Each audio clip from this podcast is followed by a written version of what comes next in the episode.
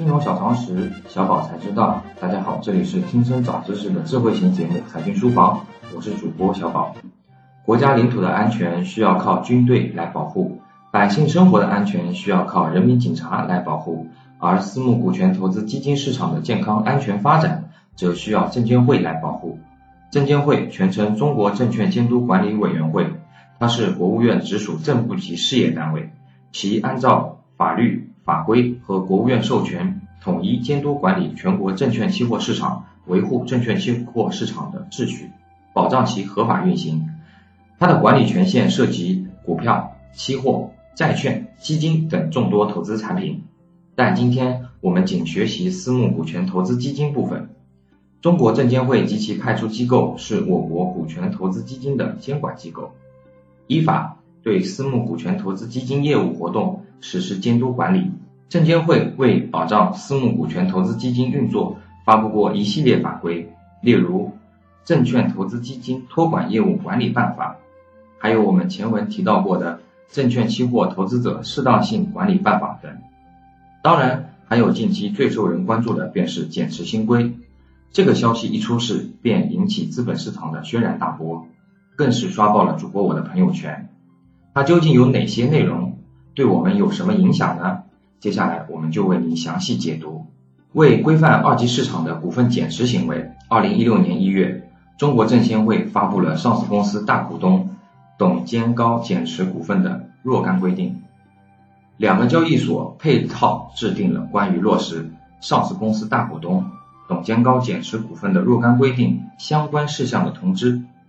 不过，最近一年多，市场上也出现了一些新情况、新问题，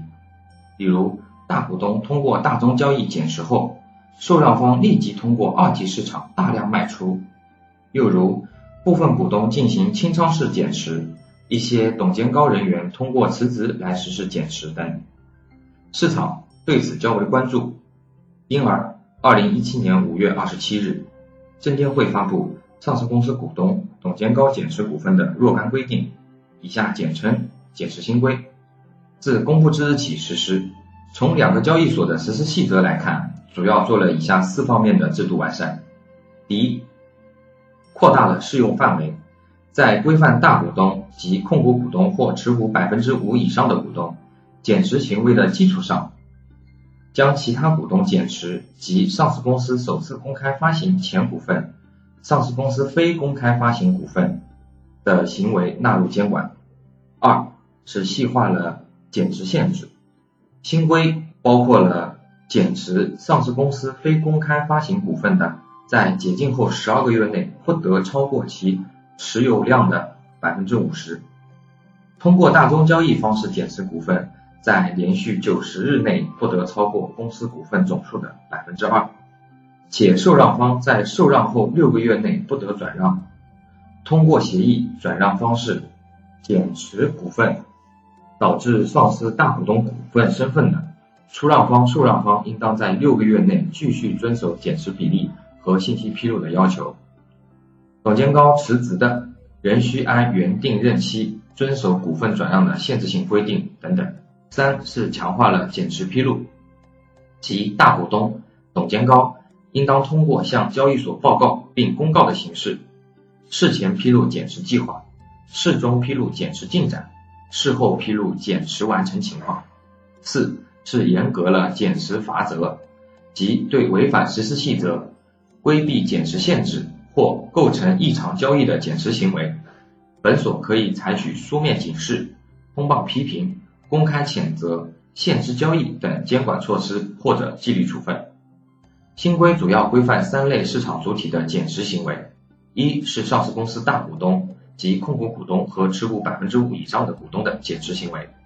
但大股东减持通过集中竞价交易买入的股份除外。二是上市公司特定股东及持有特定股份首次公开前股票及上市公司非公开发行股票的股东的减持行为。三是上市公司董监高的减持行为。实施细则除对上述股东的减持行为进行规范外，不涉及对其他投资者股票交易的限制。中小投资者的正常交易不受影响，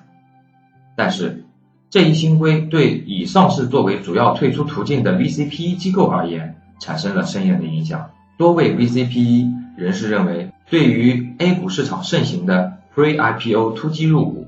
进行一二级市场套利是一个打击。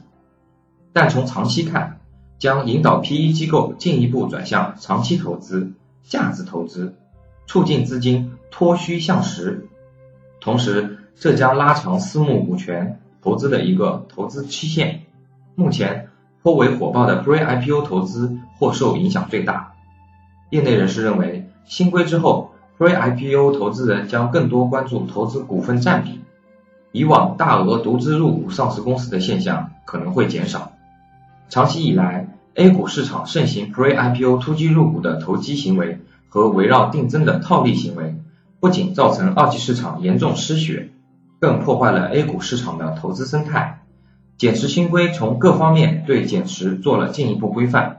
打击了一二级市场套利空间。长远来看，减持新政对于 PE 机构构成的利好包括：其一，退出的不确定性，将抑制一级市场投资估值。目前一级市场居高不下的泡沫和价格有望下调。其二，减持速度放慢，将减少对个股的股价冲击。PE 机构减持股份时的价格有望保持在较高水平。其三，国内一二级市场的套利空间被压缩，优胜劣汰的效应将更加显现，投资人将更加看重 PE 机构的投资和投后能力。其次，PE 基金的 LP 投资人将被教育。基金存续期的延长将进一步利于 PE 机构的价值投资策略。减持新规的颁布和实施，体现了监管机构进一步抑制套利行为、保障中小投资者利益、维护资本市场稳定的监管目的。作为长期的制度建设，新规为私募股权与资本市场都带来了一股新风。投机陨落的另一方面是，真正有价值的资产将迸发前所未有的活力。树立长期投资、价值投资的心态。接到专业机构投资人一起耐心布局私募股权和资本市场，你才可以成为未来的赢家。以上就是今天的内容，下周我们将进入私募股权投资基金的投资主题学习中，敬请期待。